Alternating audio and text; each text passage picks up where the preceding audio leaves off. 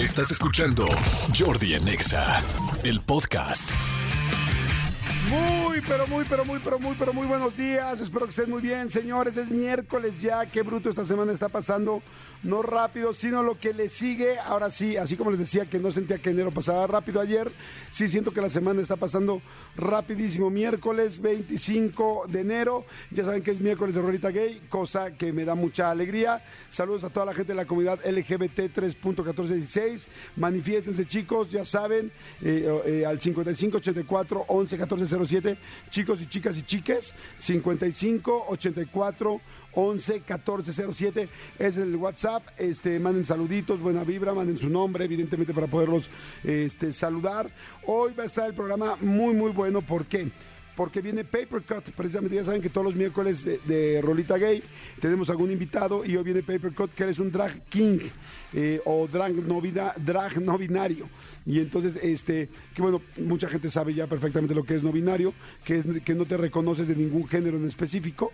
Y este, y bueno, y Paper Cut ha, híjoles, ha llegado a la mayoría de los realities ha ganado, ha llegado a las finales, desde La Más Draga, desde Quiero mi dinerita, o sea, verdaderamente está muy cañón y es una persona que ha logrado pues muchas cosas en el ambiente, ¿no? Pero muchas, muchas cosas, este, y, me encantan las historias de éxito, ya lo saben.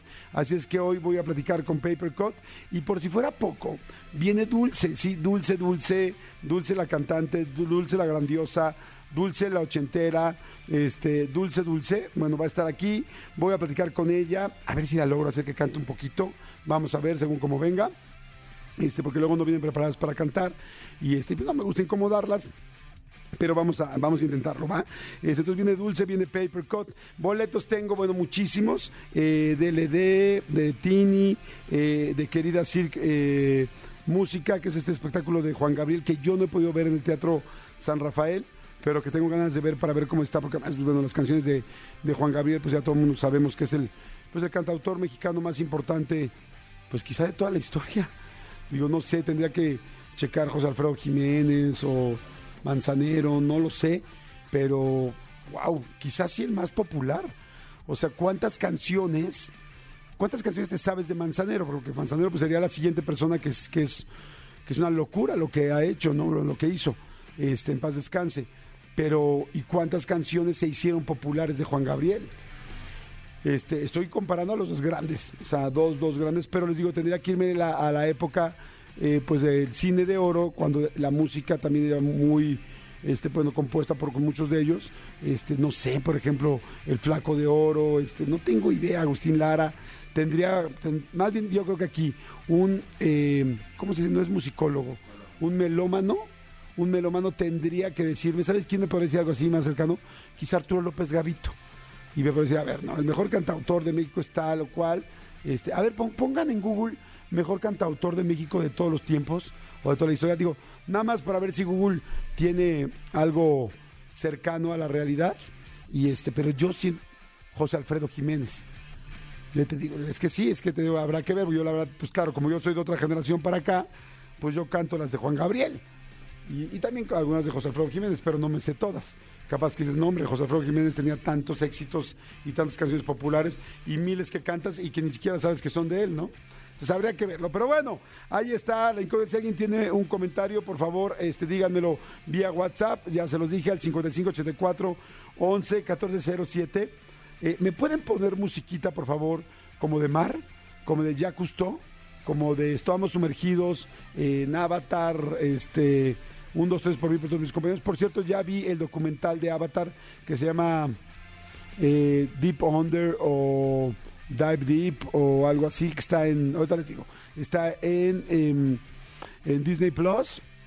Y, y, es el detrás de cámaras que nos comentó Hugo la semana pasada de Avatar. Este está bueno, está, está bastante bueno, sobre todo si te gustan las entrevistas y escuchar a los actores qué dijeron, por qué hicieron los papeles, está interesante creo que tiene más entrevista que eh, la parte de, eh, perdón, más entrevista que toda la parte de, los efectos especiales, pero está padre. A ver, ahora sí, ¿por qué pedí esta, este fondo? Ponlo, por favor. En las profundidades del se encuentra el cagamar. ¿Quieres agua? Quiero agua. Pájenme agua. No, no es cierto. ¿Qué hubieran hecho si en Titanic Leonardo DiCaprio, Jack le enseña a Rose así de, no, mira, se escupe así. Jálalo, jálalo, o sea, mira, pero, pero jala la flema, jala la flema que se vaya así hasta atrás, hasta atrás de la garganta. Y ya cuando la sientas así, bien aguada, pero que sientas que ya pasa un cierto nivel, cuando ya pasa el nivel de la garganta, ahí es cuando ya la puedes sacar. Y entonces, échale fuerza. O sea, que salga aerodinámica, pero con fuerza para que no te vaya a caer la flema en, en la barba. en las profundidades del mar de Cortés, el acuario del mundo, donde todas las especies se reúnen, ahí fue donde Jordi Rosado quiso en algún momento ser, sí, ser biólogo marino. Gracias a Jacques Cousteau y un libro de Ramón Bravo, el biólogo marino más importante de México, que hizo trabajos de investigación con la ballena asesina, mejor conocida como la ballena orca.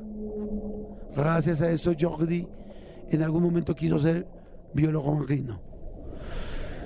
Hoy es día de los biólogos marinos, lo, bueno, de los biólogos. Ya el marino yo lo puse, lo mariné, mariné el término, este, lo maceré, lo mariné. Y entonces hoy es día de los biólogos. Felicidades a todos los biólogos. Sí, señores, yo quería ser biólogo marino. Sí, mis libros de Chavito, sí era un súper, súper ñoño, sí. Mis libros de Chavito eran libros del mar, libros de Jacques Cousteau, efectivamente, libros de National Geographic de los peces, pero descubrí, más bien, el momento en que entré a mi primera clase de biología en primero de secundaria, ahí valió madre. Ahí valió, porque me di cuenta que la biología tenía otras cosas que ver. Me empezaron a explicar de células, me, de citoplasmas, de núcleo, de así de, ay, clase de biología, ven a mí en este momento, ¿no? Que era el núcleo, el citoplasma, el protoplasma, el de afuera, este, ay, no, malditos, este, membrana, ayúdame, membrana del saber, ayúdame, ¿no? El asunto es que cuando vi la primera clase de biología, dije, no manches, ¿qué es esto? No, neta, está bien perro, está bien difícil. Y entonces ahí me di cuenta que a mí lo único que me gustaba de la biología era los programas de Jacques Cousteau y cuando iba a, en esa época, eh, iba, íbamos a SeaWorld, que era este, pues parque acuático en Estados Unidos. Y entonces yo decía, quiero ser entrenador de orcas. O sea, lo que yo quería era ser entrenador de delfines. No quería aprender biología, no quería aprender de células, no quería saber qué fregados era la fotosíntesis y cómo sé cuáles eran sus etapas.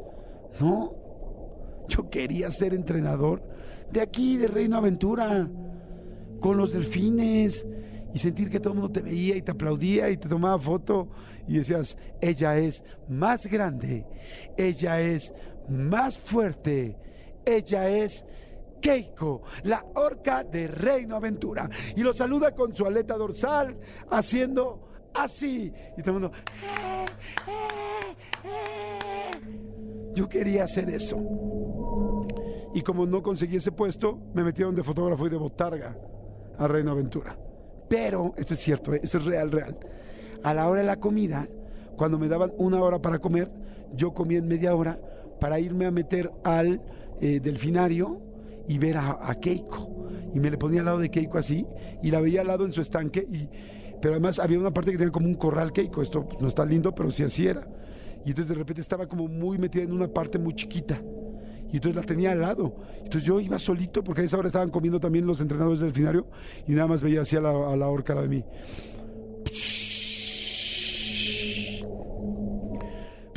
respiraba yo así y me asustaba porque es muy imponente.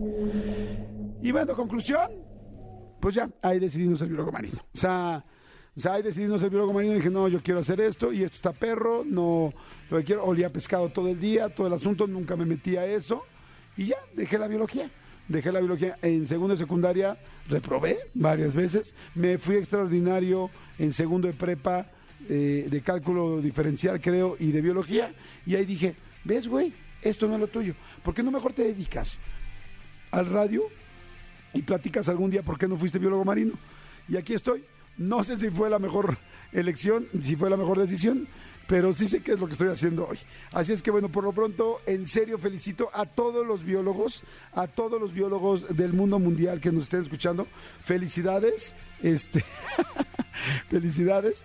Es que dicen, estoy leyendo los WhatsApp, dicen, no te pases, güey, con lo de la escupida estoy desayunando, ¿no? No, espérate, qué bueno que no estabas comiendo o te estás echando unos, unos ostiones, porque entonces ahí sí está más perro, ¿no? Hasta, hasta limón te das a escucharles porque hay ostión que parece que se mueve y ostiones personales de los que traemos todos y expulsamos que también tienen vida propia y se mueven. Provechito, ¿eh? Bueno, entonces el asunto es que, este, pues por eso decidí no ser biólogo, pero felicidades a todos los biólogos, a toda la gente que le gusta. Yo tuve un excelente maestro de biología, ¿cómo se llamaba? Oswald no me acuerdo su apellido, en el CUM, en el Centro Universitario de México. Le mando un saludo a toda la gente que haya pasado por escuelas maristas, que fue una gran, gran, gran experiencia en mi vida. Pero yo tuve un súper, súper maestro de biología no me fue extraordinario, eso fue bromichuela, sí me fui al de cálculo diferencial, pero sí reprobé en algún momento biología. Y, este, y teníamos unos laboratorios de biología en el CUM, en el Centro Universitario de México, de los laboratorios más lindos que existen, pues yo creo que en América Latina. Es una locura los, los este, laboratorios que había ahí de biología, pero aún así no pude, no pude con ello. Abrir la rana me puso muy tenso y literal, literal, como si soy muy asqueroso, perdónenme los que dicen, pues güey, entonces ayúdanos este, soy muy asqueroso cuando veo eh, vísceras y cosas así. Cuando abrí el conejo en biología, me desmayé. O sea, literal. O sea, me, me senté en el piso, se me bajó la presión. No perdí la conciencia, pero estuve aún así a, a una rayita de perderla. O sea, no pude. Entonces, por eso no soy biólogo. Y con más razón, respeto mucho a todos los biólogos. Así es que, felicidades a todos. Oigan, este, rapidísimo, una frase que les quería contar desde el otro día. Este, eh, está muy, muy apropiada y es de Samuel Ullman, eh, que es un empresario estadounidense, y quiero aprovechar para decirla para todos los biólogos, para los matemáticos, para los físicos, para los químicos, para los contadores, para la gente que trabaja en el taller, para toda la gente que estudió una carrera técnica y hoy la está ejerciendo, o para alguien que estudió algo y nunca se dedicó a eso, o para la gente que nunca estudió nada, eh, no sea, ninguna carrera o que no terminó la secundaria o la prepa o inclusive la primaria eh, para todos es exactamente igual, porque todos, todos, todos, todos, estoy seguro que nos queda muy bien esto. Y es, los años arrugan la piel, pero abandonar el entusiasmo arruga el alma. Hace unos días platicaba con un amigo que lamentablemente perdió a su mamá y su mamá era una mujer muy trabajadora.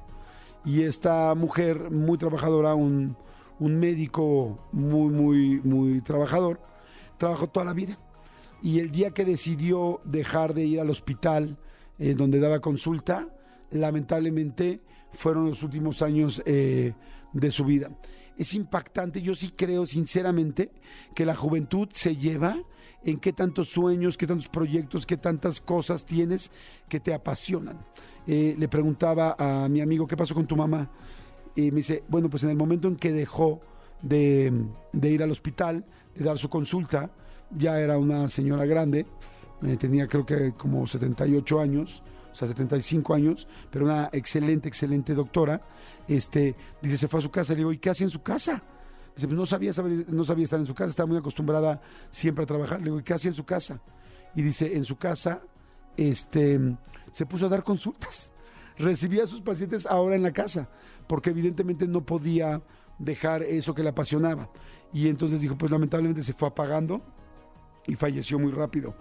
Y yo he visto mucho esto, que cuando una persona deja de hacer lo que le apasiona, empieza poco a poco a morirse por dentro.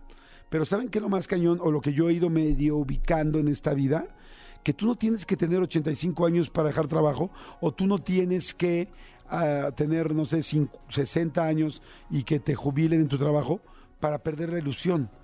O sea, tú te puedes empezar a morir en vida a los 20 años, a los 25, a los 30 a los 35. Y es cuando dejas de hacer lo que realmente te apasiona y que te gusta. O sea, ¿les ha pasado alguna vez que dices, ay, no siento que no tengo, que no tiene sentido mi vida, siento que no estoy haciendo nada que me gusta, siento que me estoy aburriendo con el día a día, siento que estoy harto de vivir? Imagínense qué perro.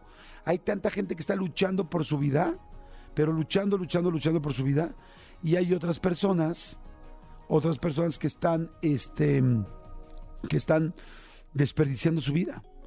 Entonces, si tú sientes que te está faltando algo, que te está, que no estás viviendo, que la estás sufriendo, que estás en stand-by, que estás como en pausa, hay una gran posibilidad de que no tengas que llegar a los 65, 70 años a que te jubilen para que digas, China, ¿ahora qué hago?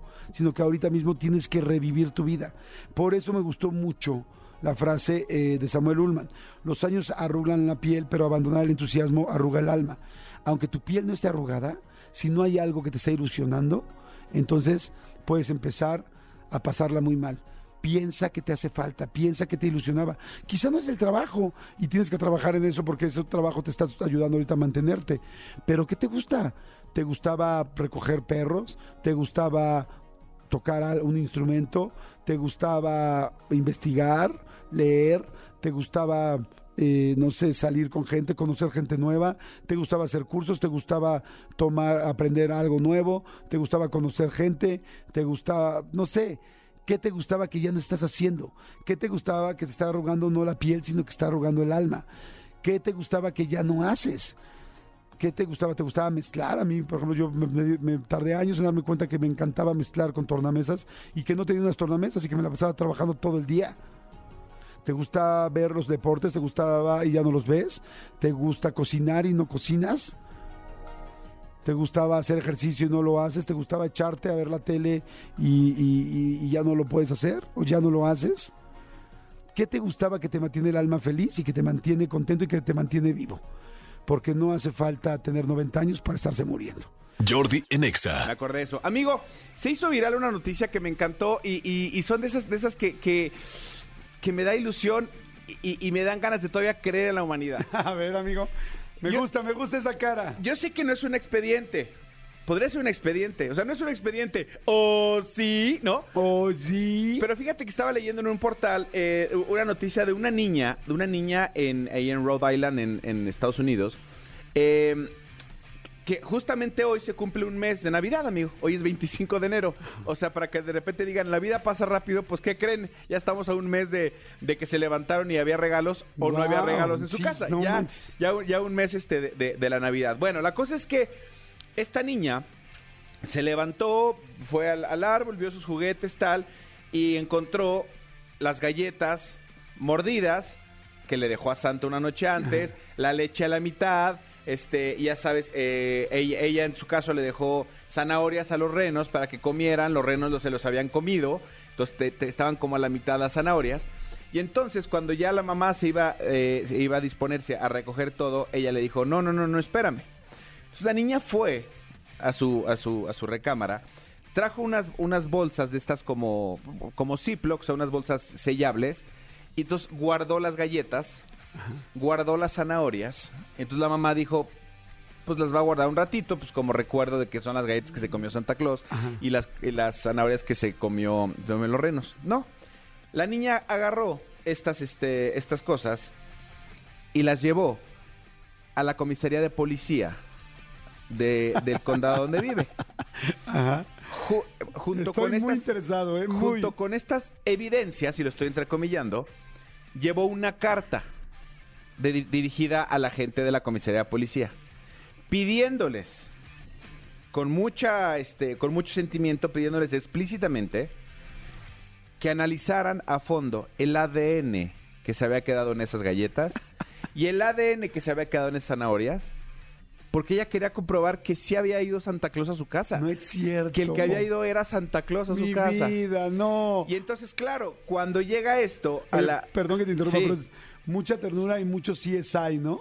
O lo- sea, Seguramente la niña tenía uno de estos, de estos jueguitos de detective, estos de ella dijo, ah, me voy a tomar estas galletas y las voy a llevar con la policía. claro, o sea, o alguna serie que ahora hay tantas series que dices, claro, como ves la serie te empiezas a influ- a influenciar, ¿no? Entonces, cuando llega, por supuesto, a, a- a los, a los policías, pues al igual que creo que a ti, a mí, a mucha gente, pues les dio de mucha ternura lo que pasaba. Sin embargo, el comandante de la policía, o sea, el mero, mero chief, chief, chief, que es el Matthew Benson, que es el jefe departamental de la policía, giró órdenes ex- explícitas así de, tómenlas, este, esto que trajo la niña y llévenlo a analizar.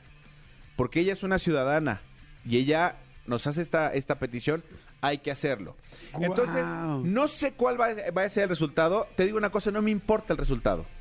Lo que creo, lo que, lo que me gusta acá es que alguien todavía dice, quiero llegar a fondo y quiero saber y, tengo la ilusión y tal y me gusta y que haya alguien como estos policías que dicen, no te preocupes, vamos a hacerlo, vamos a mandarlo a analizar y, y- y entonces en este portal ponen la, la- el, el- la, mm, el acta completa del, del- del rollo forense, de la petición oficial firmada por, el, o sea, se hizo li- literal como si encontraron un casquillo de bala en tu casa. Sí, o sea, le hicieron todo el registro, lo todo el registro tal, como debe de ser. Espero que los policías sean tan inteligentes, pero tan inteligentes para, para entregar los resultados necesarios. Exactamente, adecuados. Exactamente. Adecuados. Pero está bueno, me gustó mucho y dije, mira, mira que Guau, ah, está padrísimo. Justamente que ahorita que se cumple el mes de la de, de Navidad, Navidad. Pues eh, eh, es- pasó esto y, y me dio mucha risa pues, de lo que hago. ¿Qué, qué ternura tan más linda una niña. ¿Saben qué es precioso?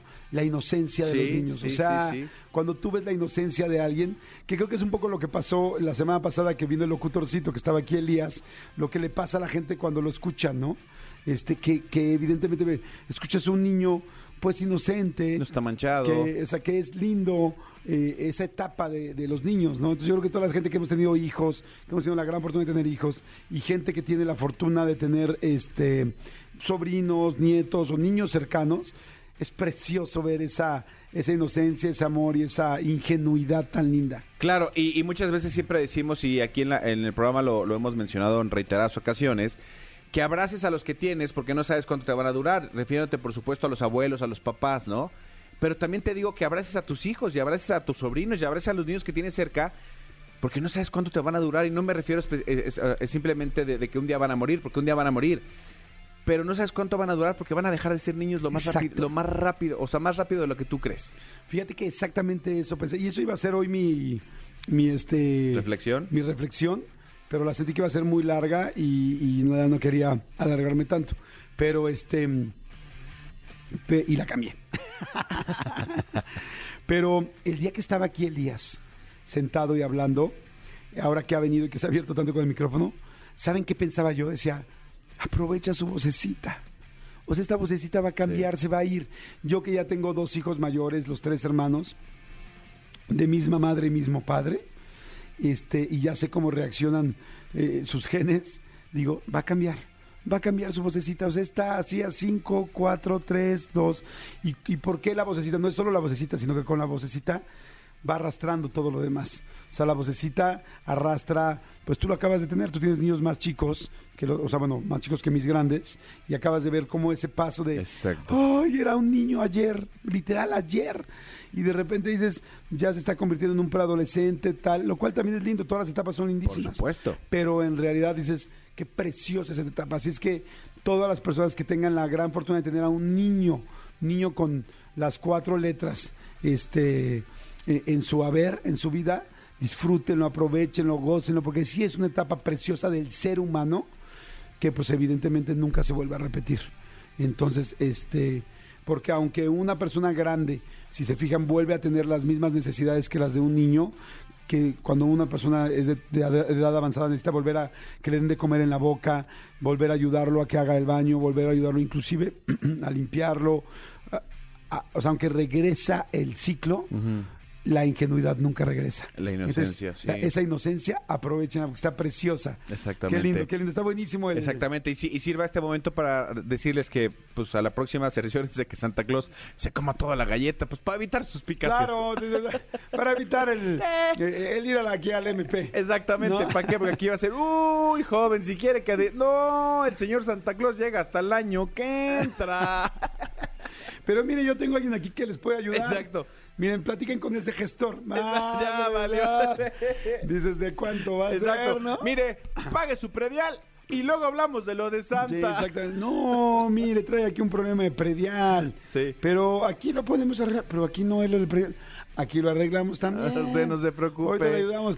Conocemos gente que conoce gente. Exacto. Mire, aquí hay un gestor. Madre. Jordi en Exa. Señores, seguimos aquí en Jordi Nexa, son las 11 de la mañana con 10 minutitos y este y la verdad me da muchísimo gusto poder presentar a un invitado que les anuncié desde el principio que yo estoy también conociendo y que me fascina poder este estar con, con- él. Eh, él es Paper Cut. eh, es eh, Drag King y este y eso me da mucho gusto. Eh, en el fondo, fondo, fondo, fondo es Rafael León. Pero me encanta que estés aquí porque tengo miles de preguntas, mi querido Papercut. ¿Cómo estás? Bienvenido. Muy bien, muy bien. ¿Cómo están, Manolo? ¿Cómo estás, Manolo? Gracias. Jordi, qué No, gusto conocerlo. feliz. Qué Ay. bruto el vestuario, por favor. Estamos haciendo un live. ¿Alguien está haciendo un live o no? Oli. Por TikTok. En TikTok de XFM.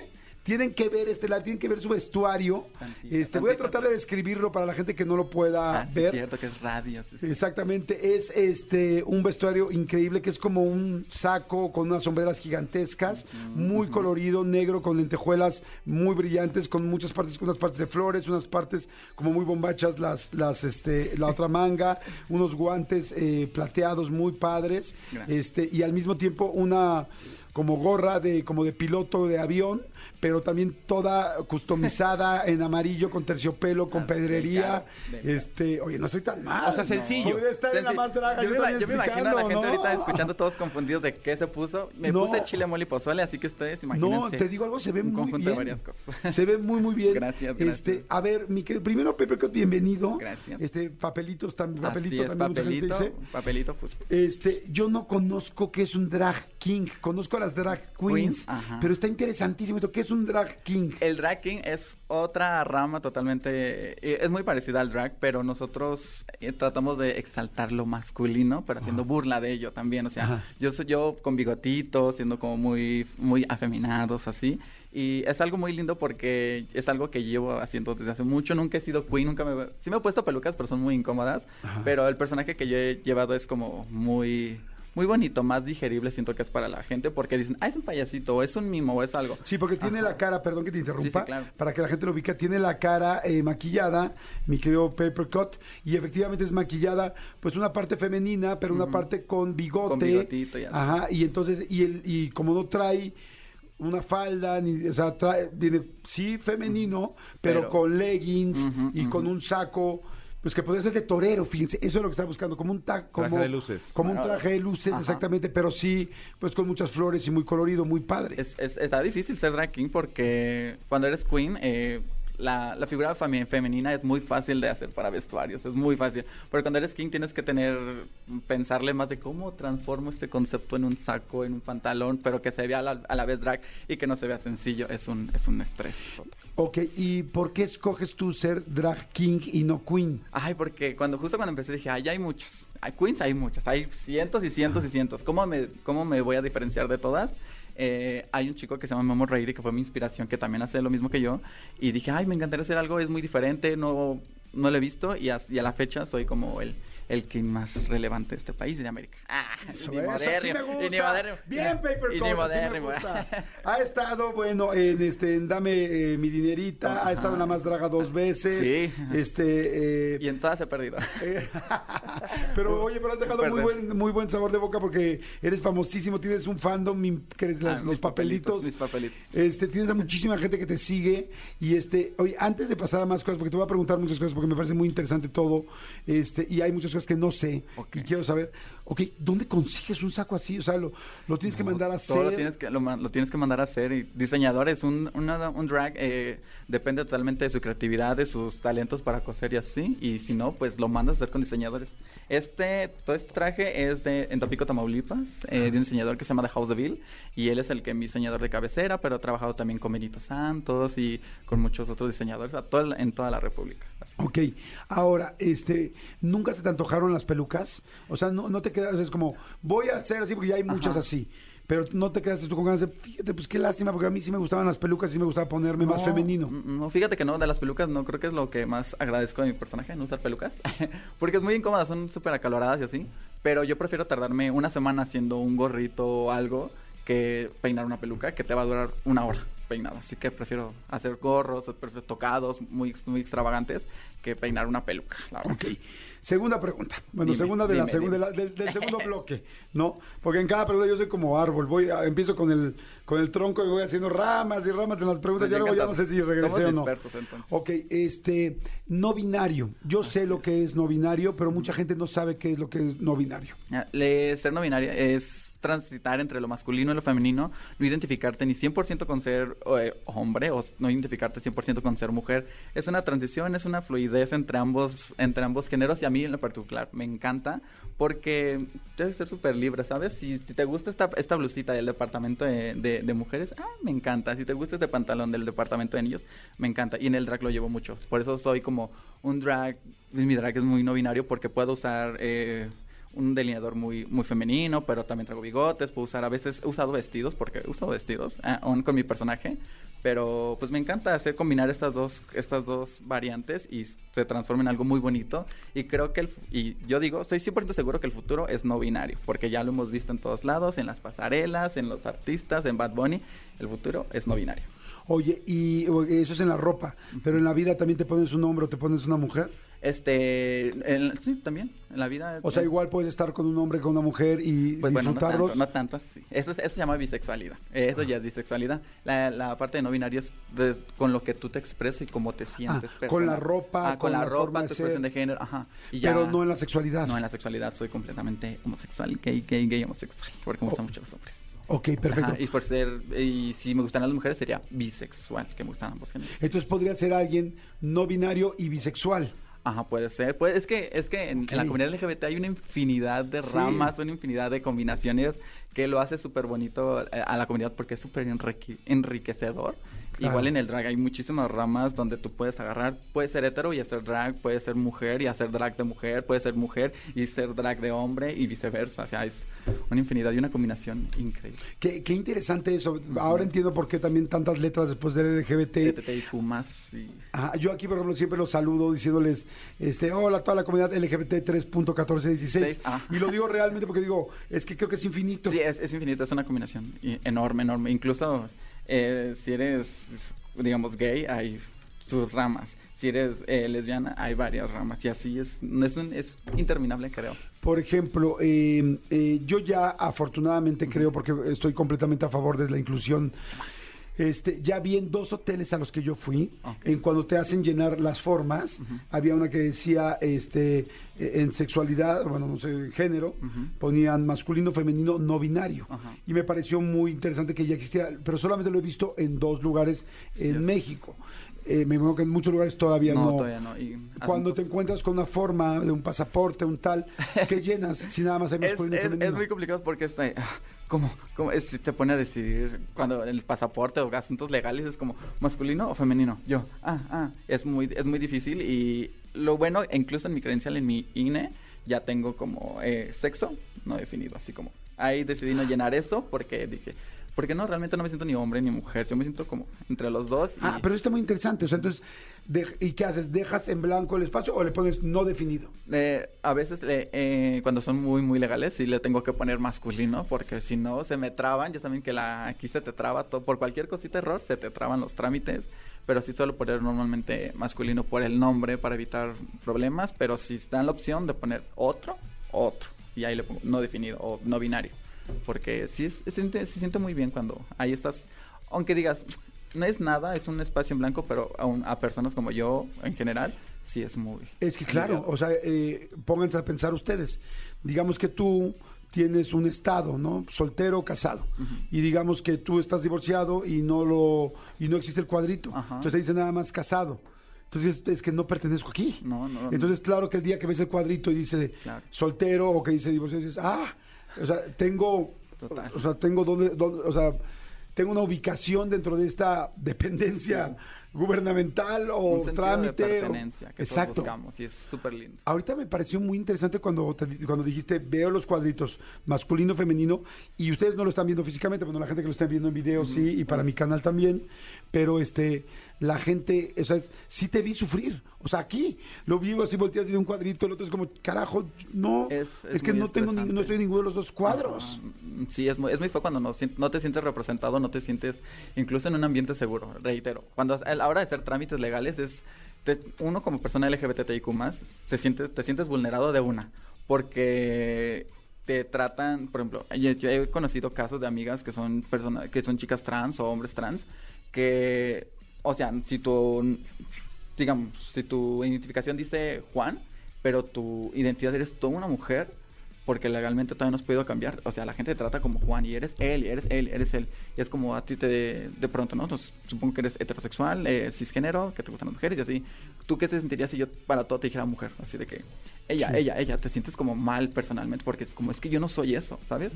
Y sen- tener esos cuadritos, tener estas cosas, este, este cambio sí te hace mucho la diferencia porque te hace sentir seguro, por- Claro. porque en la comunidad LGBT lo que a veces estamos, nunca estamos seguros, porque es- México es el país con más casos de transfeminicidios, de eh, ataques LGBT, es el número uno a nivel mundial. En serio, qué fuerte qué lástima. Es muy, es, es muy triste. Qué fuerte que hasta también en eso haya violencia, Sí, total. en nuestro país. Es, es muy, es muy tra- yo, yo, no quiero llorar, pero sí es Claro, es, es pero es que imagínense, porque- imagínate sentirte, perdón que te interrumpí, sentirte vulnerable todo el tiempo. Sí, igual, ir a la, saliendo a la calle, ir a cualquier lugar, te sientes... Yo así, o sea, llamo muchísimo la atención. Eh, aún así, aunque no esté en drag, yo siento que llamo mucho la atención. Y solamente sentir la mirada de la gente que te critica. Yo que tengo la fortuna de estar viajando en todos los estados de la República, incluso he ido a otros países, eh, el simple hecho de que te vean femenino, digamos, en el norte, que yo voy con mi bolsita, la gente se te queda viendo, te tratan mal. Si salgo así a la calle, eh, yo corro el riesgo de que en un taxi de aplicación ya no regrese o que me han tratado, me han bajado medio a medio viaje porque no les parece simplemente el hecho de que ¿En vaya. serio? Sí, es, es horrible, es horrible. Y, y te lo puedo, creo que el 100% de toda la comunidad LGBT ha sufrido por un momento de discriminación en algún momento. Yo, yo creo que sí, porque con la gente que he podido yo platicar, tanto en entrevista como amigos, sí, creo que no conozco a nadie que no haya tenido un momento de discriminación Sí, y es, es- muy fuerte. es muy fuerte. Eh, y claro, o sea, por ejemplo, hoy vienes así vestido, en tu día a día no estás así vestido, No. Solamente cuando vas a ir a un show, una presentación. Claro, claro. Pero claro, te tienes que transportar, ¿verdad? Sí, total. Pero... O sea, ¿de dónde vienes? ¿A dónde vas? ¿Te subes al Uber? ¿Te subes al Cabify? ¿A donde sea? Y, y- y- y entonces imagínate qué fuerte estar cruzando los dedos para que la- el chofer sea una persona eh, inclusiva y, evidentemente con la madurez que necesitamos, que a mi manera de ver necesitamos Total. tener todos y con la lógica que deberíamos de tener para decir, hola, bienvenido, tal, le paso una botellita de agua, tan, tan. Ajá. A veces, a veces cuando, en cuanto no te responden el saludo dices, ok, va a ser un viaje incómodo, en silencio, yo lo mío, mando mi ubicación, mira, voy en tal planca, con tal carro, por cualquier cosa, voy a ir a tal lugar, a tal evento, si no regreso, aquí estoy, mis datos, siempre estoy mandando, él es mi, mi asistente, mejor amigo, y él es el que anda pendiente de todos mis datos, igual de mi pareja, de que, oye, voy a salir, voy, voy a llegar tarde, salgo en la madrugada de trabajar, cualquier cosa, aquí estoy, aquí voy, y es muy feo que tengamos que preocuparnos de esa manera, y entiendo totalmente por qué las mujeres salen a marchar, porque realmente ya no se sienten seguras, y las entiendo totalmente, porque un- uno también pasa, tal vez no en el grado de las mujeres de sentir un acoso tanto sexual, pero no- el, el acoso que no- uno siente es el acoso de homofobia, o sea, es porque realmente la gente me ha acosado, me ha perseguido, ahí va detrás de mí con tal de decirme, ¿puedo decir groserías?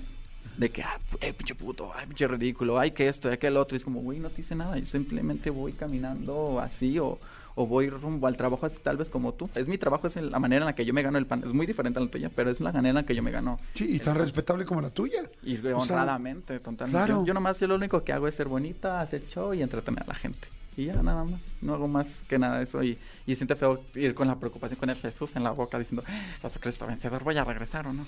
Qué, qué interesante lo que acabas de decir. Entiendo muy bien a las mujeres cuando hacen una marcha, porque sí es cierto, hay una parte de la gente que lamentablemente nadie debería de sentirse vulnerable ni nadie debería sentirse en peligro, nunca.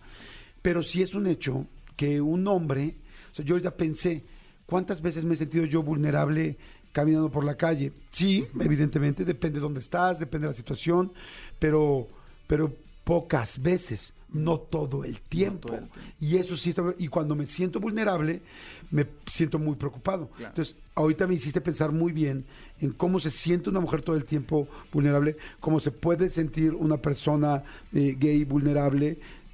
Y qué feo tener que vivir así todo el día en las cosas normales. O sea, porque yo me puedo sentir vulnerable quizá el día que me bajé en una colonia que es más complicada, que hay mucha delincuencia, que ya sabes que hay, que hay peligro, o que puede haber, peligro puede haber en cualquier lugar, pero que en estos lugares está más eh, delimitado el Ajá, peligro, por claro. decirlo de alguna manera.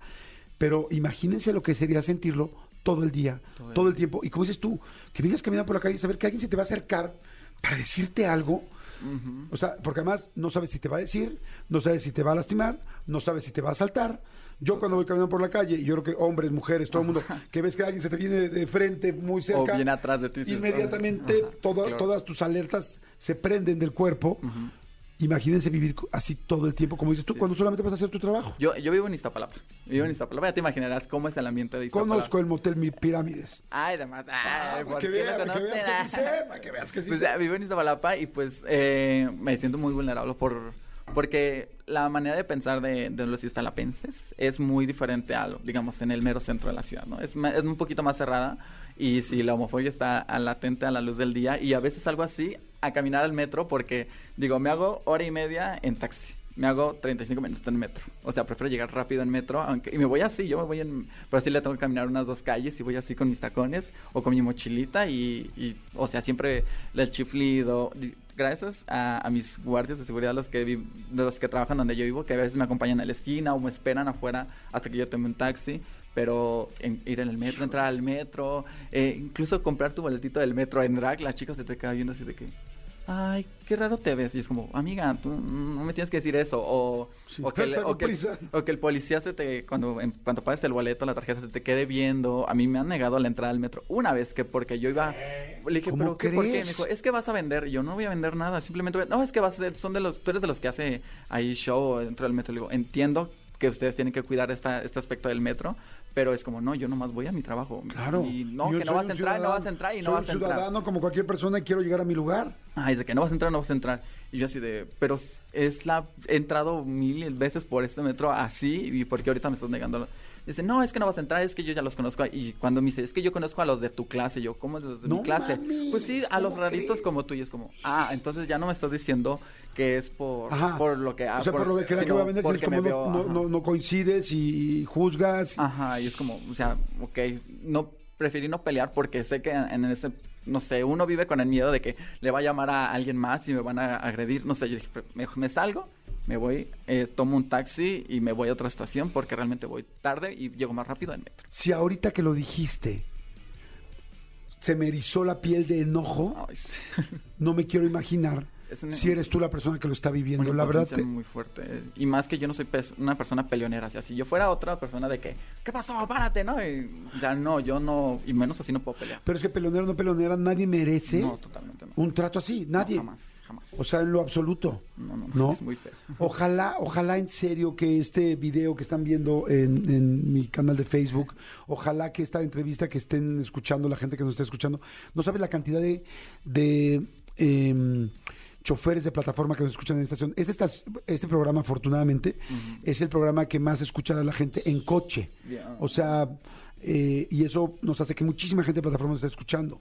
Estoy seguro que mucha gente que escuchó y escucharte y conocer la historia le va a cambiar mucho la visión a muchas personas. ojalá Vas a ver que sí. Ojalá Va- que sí. Vas a ver que muchas veces la persona es que te subas este, a un a, a cualquiera, Cabify, Uber, Beat, el que sea, te va a haber alguien que te diga, yo escuché el programa de Jordi Nexa y, y tienes toda la razón. Este, siéntete no. cómodo, siéntete tranquilo, tal. No, te voy a decir por qué, porque el que, el que no lo opina, Ah. y si verdaderamente no lo opina, lamentablemente, ojalá que con una, con una información como esta pueda cambiar de opinión, pero habrá gente que no va a cambiar. Pero mucha otra que no lo entiende, que no lo sabe. Si, si en mi caso, que yo conozco a muchísima gente de la comunidad gay, que he entrevistado a muchísima gente, que creo ser una persona muy sensible ante la situación, hay cosas que no entiendo. O sea, lo que estás diciendo ahorita, nunca había ubicado el vivir vulnerable. El 80% de tu vida, pues claro que quieres llegar a tu departamento así de, Ajá. Puta, de gracias a Dios, De que ya estoy seguro llegué, y me ajá, cierro la de- puerta. totalmente. Y es, ah, porque ya olvídate de lo demás. O sea, es aquí me siento tranquilo, me siento, es, una- es un lugar seguro. Tu espacio seguro es tu casa, no hay lugar como el hogar, pero y es feo. Y es, es- y es- es feo salir a la calle, pero así es, no, no puedo, no puedo quedarme encerrado por, ten- por temor y pues la vida te- debe de continuar. Claro, por supuesto. Pues mira, yo estoy seguro que me da mucha pena que seamos un país eh, con el número uno en cuanto a agresión a la comunidad LGBT. Me parece terrible. Pero te digo algo, asesinatos, todo. Pero, pues evidentemente na- ninguna persona se puede comprometer, y mucho menos, si no te puedes comprometer por otra persona, mucho menos por un país. Pero sí te puedo asegurar que vemos mucha gente trabajando Gracias. y mucha gente pendiente, mucha gente tratando de que cada vez sean más, eh, que, que lo que nosotros tengamos a la mano, como en este caso es un micrófono, en mi caso, eh, lo podamos utilizar para que más, cada vez seamos men- sea menos la gente que no entienda Y se agradece. esto. Y se agradece que nos permitan estos espacios tan grandes, tan masivos, para poder llevar este bonito mensaje de paz y, y amor, porque realmente se hacen la diferencia, aunque no lo crean, hacen la diferencia. Eh, a veces como que en comunidad LGBT decimos, es que estamos tan opre- op- op- opresionados por, por la comunidad heterosexual, pero pues ellos tienen la mayor el mayor poder en la sociedad y pues si ustedes nos brindan ese tipo de espacios para llevar nuestro mensaje eh, positivo se les agradece muchísimo la verdad No, pues así será. Aquí siempre tendrás las puertas abiertas tú Jordi y cualquier presidente. persona. Oye, aquí tendrán siempre la puerta abierta. Oye, y ahora vamos a la parte del show. Dímelo. Este, dime una cosa, por ejemplo, yo he visto mucho el de lo más draga y sé que es muy famoso y sé que le va muy bien. Muy, muy bien. Y también he visto lo de la carrera de RuPaul o el programa Drag este de- Race, ajá. ajá, este, pero no sé bien de qué son los shows, no los he visto. Realmente he visto los anuncios, pero no he visto. ¿De qué son, eh, de qué van estos programas que hoy están tan de moda y en el cual tú has estado dos veces? Ok. Y que creo que ahora ya viene la temporada número 6. La seis, Y que no sé si vamos a tener, si vamos a tener sorpresas o no, pero ¿de qué son para toda la gente que no hemos visto el show? Pues les voy a contar así rápido, les voy a contar de mi casa, mi empresa, La Más Draga. Eh, la Más Draga es un, es un reality show eh, donde se trata de exaltar la cultura mexicana o la cultura pop mexicana con el drag. Eh, el tema principal de La Más Draga es México. O sea, todo es México. Que el, todo es el escenario es rosa mexicano, tiene quetzalcoatls, nopales, eh, agaves, todo es muy mexicano. Los jueces están en trajineras, es muy lindo. Y todos los temas de los capítulos son eh, con un tema referente a la cultura pop mexicana. Eh, digamos, las más leles, de las muñequitas, inspirados en las muñecas leles de, de Querétaro. Tú como personaje tienes que crear o hacer un vestuario referente a esa muñeca. O sea, tienes que maximizarlo, crear todo un performance a la hora de la pasarela. Hay- y eso es lo que te evalúan. También hay chiquirretos antes de donde nos ponen a prueba de que, pero eso son más, de diversión, Ajá. para desestresarnos de que pégale a tu compañera con un cotonete gigante, ¿no? O, o busca el labial en el pajar y es muy padre y eso El labial en el pajar, qué es, padre. ajá, es, es muy divertido. Y, y pues, todo es un conjunto de, de- de estrellas, ¿no? Y ya, obviamente el que gana el capítulo, el que mejor lo hizo, el, mejor, el que mejor representó el tema con su drag, eh, se gana su propinita. En el caso es de 5 mil pesos cada quien y es muy bien recibido. Claro. Y ya, o sea, luchas... ¿Crees que haya un espacio para uno más? Yo siempre quiero, quiero entrarle a busca el labial en el Siempre, pajar. en la Oye, ¿cinco siempre va a haber espacio para todos. ¿no? Muy buenos. Ajá. Y, y todo es una, un- una competencia para llegar a la gran final. En este en la temporada 5 la gran final fue en la Arena Ciudad de México, así de que más de 10 mil personas así en un escenario gigante y fue súper lindo. Fue el evento LGBT más grande del, del mundo, así de que... No me Ajá, digas. Porque nunca había... eh, eh, nunca, nunca se había hecho algo tan grande. O sea, rompimos un récord y fue muy lindo. También hemos llegado a Times Square. Así de que estuvo mi carita en la pantalla principal de Times Square. ¿Con la más draga? Ujú. Nos fuimos, fuimos a ver, fue, fue ¡Guau! increíble. Ya llegamos a un punto de que, wow. Y, y es muy lindo. Fíjate qué interesante lo que acabamos de decir. Venimos de una parte donde decimos, lamentablemente somos un país con el número uno de violencia eh, en contra de, de, eh, la, gener- de- perdón, de la comunidad LGBT. Y por otro lado es también el país que ha hecho, que rompió el récord del evento más grande LGBT de la de- del mundo. Ajá. O sea, somos un país con mucha potencia, lamentablemente para lo malo, pero también para, lo bueno. sí, y eso está increíble, porque ahorita que me dijiste dije, wow, el foro, So- el, el- La la, Arena Ciudad. Ciudad de México, llena completamente de gente apoyando tal. Viviendo el Eh, drag. eh, esto también significa que, es- que son muy fuertes. Sí, y eso me da mucho gusto. Sí, ¿Me tenemos que ser fuertes Porque por- hay mucha fuerza también Total. para poder cambiar las cosas. Totalmente. Y pues tenemos una responsabilidad. En, tú, tú, tú sabes, al ser figuras públicas, tienes una responsabilidad social muy grande. Y nosotros como personajes influyentes en la comunidad, pues tenemos que llevar mucho mensaje a todos lados para que se cambian las cosas. Tenemos que ver por todas las personas que no tienen voz. O sea, y es muy fuerte y se agradece porque, Claro. porque pues, aunque no lo pidas, lo tienes y, y lo aceptas y es muy, muy, muy bonito la recompensa. ¿no? Oye, ¿y en el show también hay comedia? Porque tú me platicabas ahorita de Sí, sí, yo sí. llevo, divierto. O sea, en el show de La Más Draga hay comedia, pero ¿cómo es tu- un show tuyo personal? O sea, si Ah, yo te voy a ver, si te vamos a ver a un lugar. ¿qué vamos a ver? Eh, soy muy... Me, me gusta meterme en la nostalgia. O sea, yo me gusta irme mucho al infantil. Mucha gente considera que mi show es totalmente infantil y mucha gente me ha catalogado así. Y en mis redes sociales que el 30% de mi público es infantil de menor de 15 años. ¿Ah, sí? Ajá, y es, y lindo y pues, tengo más responsabilidad de llevar un buen mensaje de, de, de amor y esperanza para todos los niñitos o niñites. Y mi show es infantil, casi siempre, o sea, no es de que yo lo haga intencional, pero pueden salir pescados, puede salir un tiburón gigante, puedo hablarte sobre el origami, puedo hablarte sobre eh, canciones de Disney Channel, de, ¿sabes? Y todo va como en un tono muy, muy familiar. Ok, pero a los adultos también les gusta. Sí, a la, a la gente le gusta porque justo pego en la nostalgia de que me, güey, esa canción yo la escuchaba cuando era más chavito, ah, esa es de mi adolescencia, ¿sabes? Y les gusta, yo soy como este respiro de... Es, es un cliché entre la comunidad LGB en la comunidad drag de que son chicas muy sensuales y ah, atrás, atrás y canción y soy la más perra y así. Y mi, y mi, y mi trabajo es darte este respiro de que, ah, soy más tranqui, re- recuerdas todo eso que... O sea, las demás son las más perras y tú la más cachorra. Ajá, soy la más cachorrita, pero me gusta, me, me- me gusta eso porque a mí yo siento que va más con mi personaje y a la gente le gusta y creo que toda, mi- toda la gente me conoce con esta onda de ser como infantil y me gusta mucho. Es- Estoy platicando con Papercut Ah, sí. y este que es un drag king. Este es una drag, es, es uno o una. Drag. Es une. Yo une, una, Une. un, en, drag. Ok, es, una drag king. Y este, oye, ahorita dijiste origami.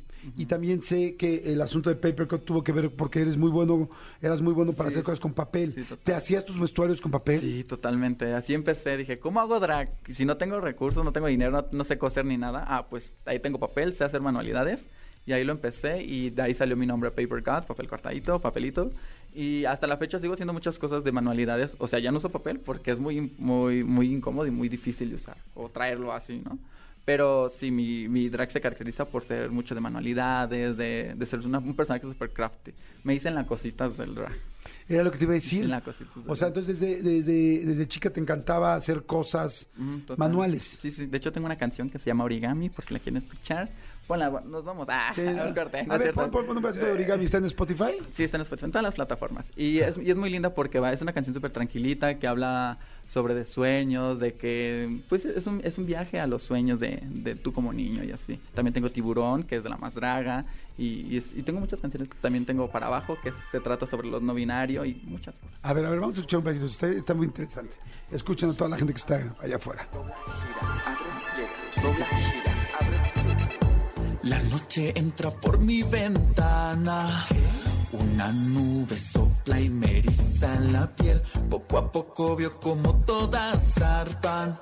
Aparece una estrella y me pregunta qué ves. Un cielo lleno de colores, con castillos hechos de flores, estrellas de varios sabores, sirenas, hadas y dragones. Pero sé que no todo es perfecto. Tengo el valor de soñar despierto. Cada obstáculo lo supero. ¿Por qué? Porque puedo. Mi piel es de tela y se puede coser. Mis ojos diamantes que resplandecen. Y aunque mi corazón sea de papel que dobla, gira, abre, llega, no lo vas a romper.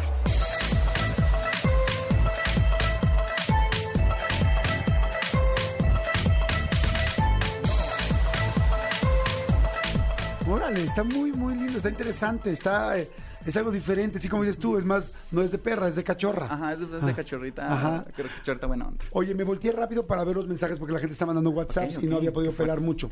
Y mira, dice, hola Jordi, buen día. Esto es lo que les pasa a nuestros amigos, no tienen nombre, apoyémoslo y estar unidos con ellos. Soy Ricardo Salazar. Muchas gracias, este, Ricardo.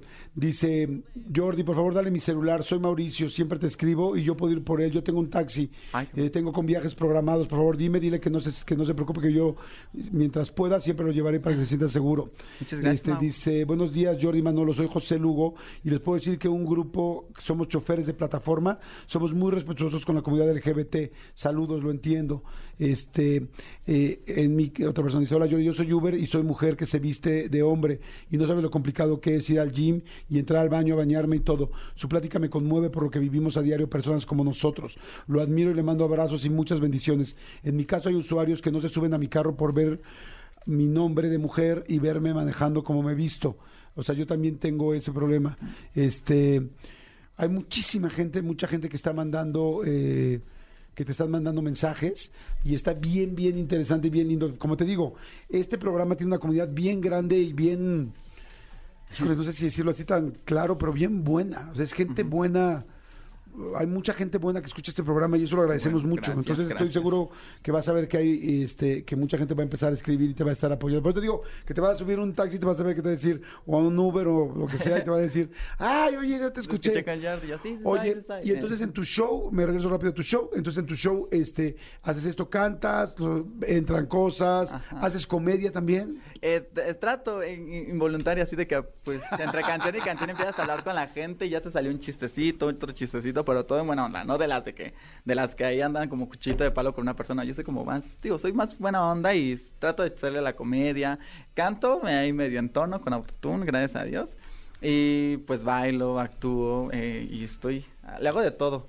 Oye, ¿cómo es el ambiente drag y King Queen? O sea, porque yo me acuerdo, ¿no? Que por ejemplo la gente dice, ay, los que salen en la tele, todos se drogan y todos es, es una orgía todos los viernes en la noche de todos los de las. ¿Qué no has visto Acapulco Shore? ¿no? Bueno, Acapulco Shore no me representa en lo absoluto. No, tampoco. O sea, es, es- es que mucha gente tiene catalogada la comunidad LGBT como somos eh, al- promiscuos, alcohólicos, así.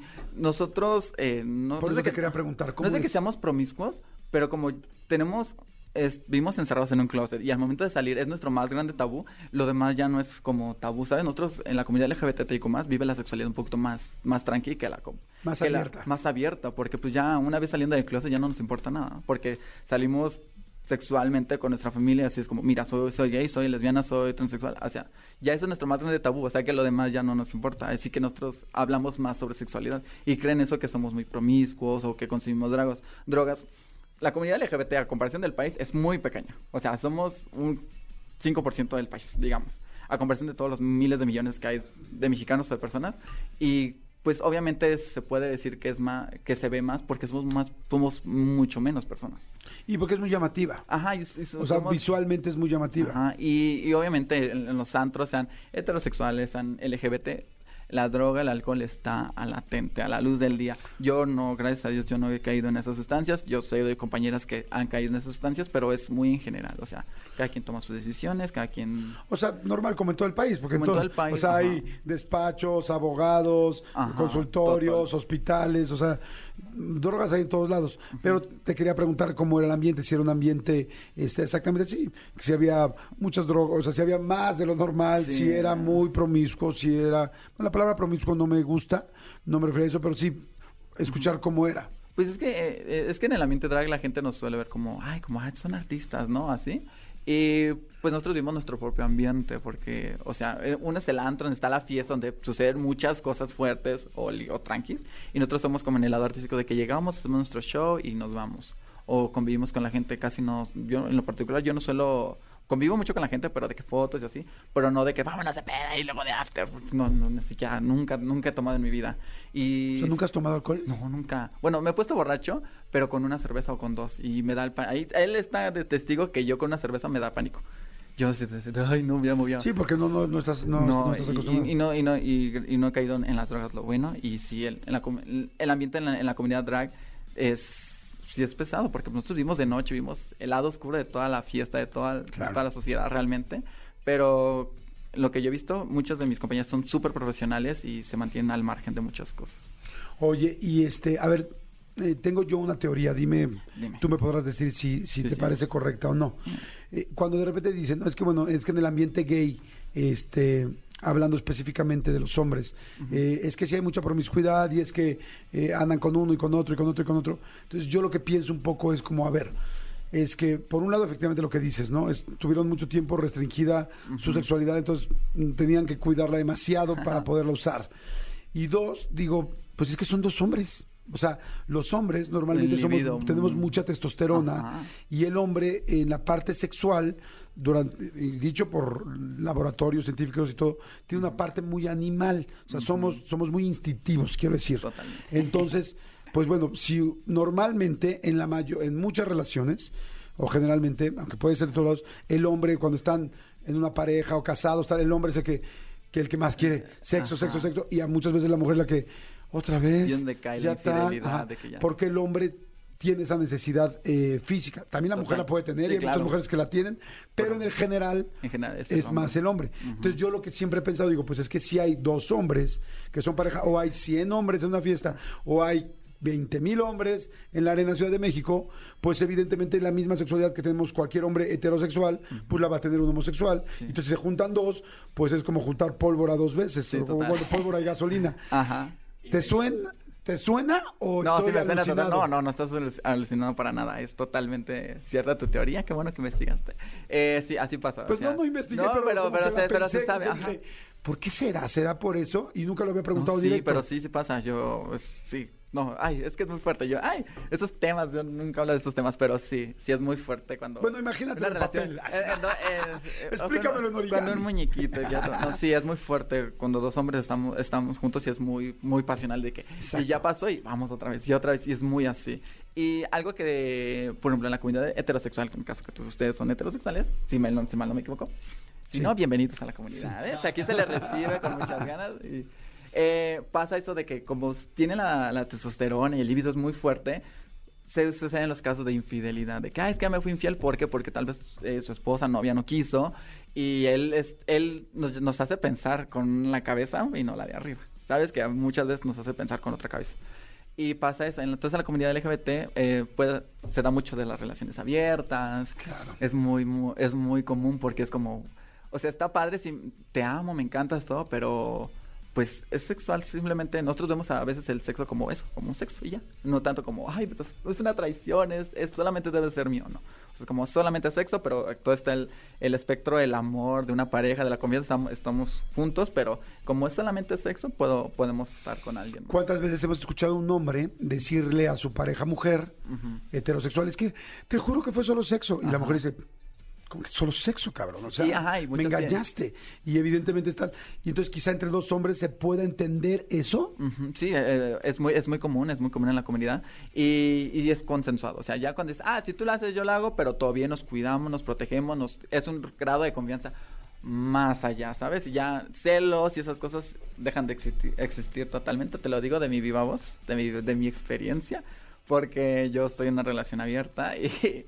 Y, y- pero tampoco eso quiere decir de que como tenemos relación abierta ya es que voy todos los días, me voy con uno y con otro, o sea, no, como ya existe este permiso y es como, ah, ya se me hace como indiferente estar con alguien más, solamente si se llega a dar de vez en cuando así, ace- acepto igual viceversa mi pareja, pero o sea, el aspecto del amor, de la confianza de una relación está aquí y nadie puede entrar a, a partir eso, simplemente es como sexo y es muy Wow, eh, mi querido Papercut, aprendí muchísimo contigo. Gracias por tu Gracias apertura para platicar, para poder eh, explicarnos muchas de las cosas. Te agradezco muchísimo, te respeto mucho. Gracias, Que te siga yendo muy, muy bien, que sigas teniendo el éxito que has tenido y mucho más. Muchas gracias. Mucho, mucho más. Felicidades este, por, por todo lo que has logrado y que sigas siendo muy feliz y sobre todo que cada vez te sientas más seguro. Gracias, te puedo asegurar que de mi parte este, y de la de este programa Gracias. vamos a hacer siempre lo más posible porque cada vez más personas eh, eh, entendamos al 100% esto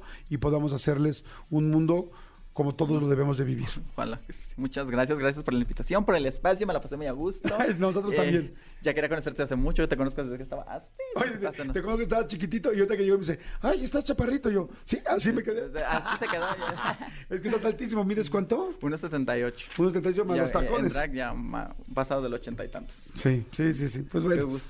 Que estés muy bien, muchas, Muchas gracias. gracias, Oye, tus gracias. redes para la gente que te siga. Eh, claro que sí, todas mis redes sociales, en todas, en Instagram, en Twitter, en cualquier... Es que tengo que cumplir mi fantasía de estar en una cabina de Claro, radio. claro. Eh, en cualquier red social estamos en arroba soy papercut, T para que no le pongan como cat de gato. Así que síganme, por favor, van a ver muy contenido muy bonito, muchos en vivo. Síganme en TikTok, hay algún buen bonitos tren. Así que estamos aquí en XFM.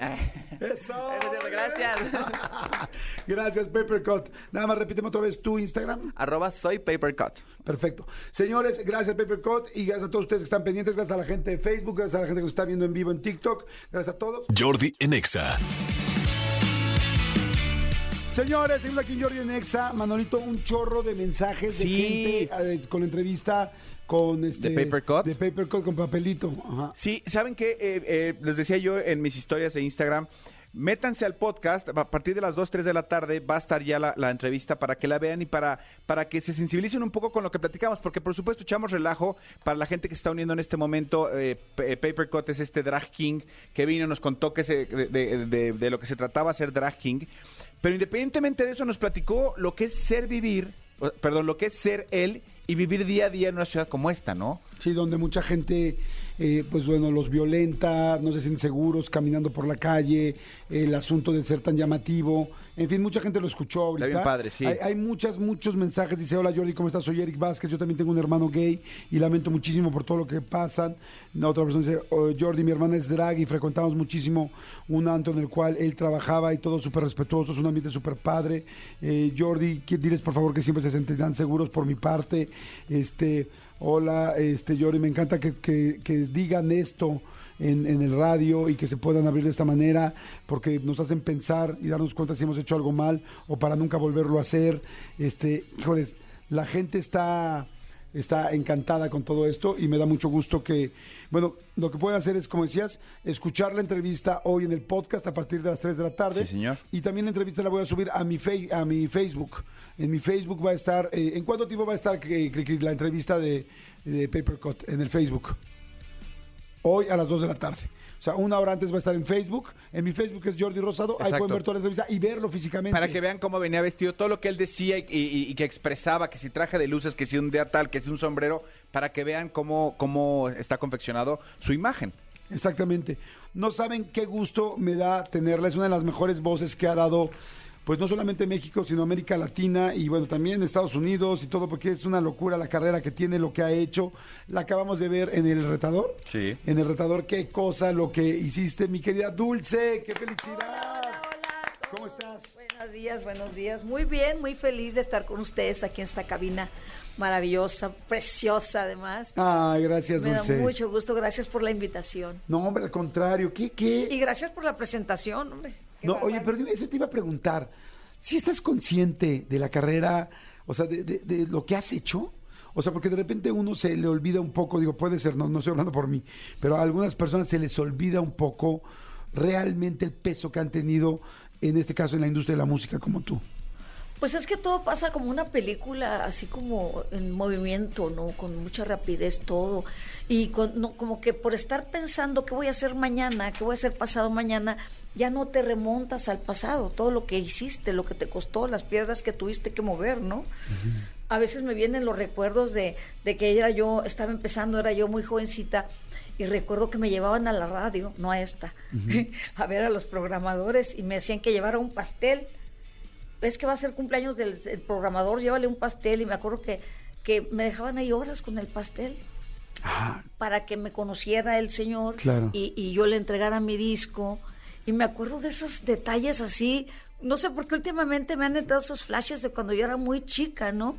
¿Será ¿Cuántos años, vi- a los cuántos años empezaste? o Pues- sea, era ese momento del pastel. Pues tendría yo unos 19 años. Ok. Sí, pero, pero era yo una niña de 19, porque las de 19 de antes no éramos las de 19 Claro. de ahora, ¿sí? Éramos chavitas, que yo venía de Matamoros con mi mamá, así, ahora sí, que auténticamente la del morral, ¿no? Pero, y te decían la compañía disquera, ve porque va a ser su cumpleaños y tienes que llevar un pastel y tú llegabas así.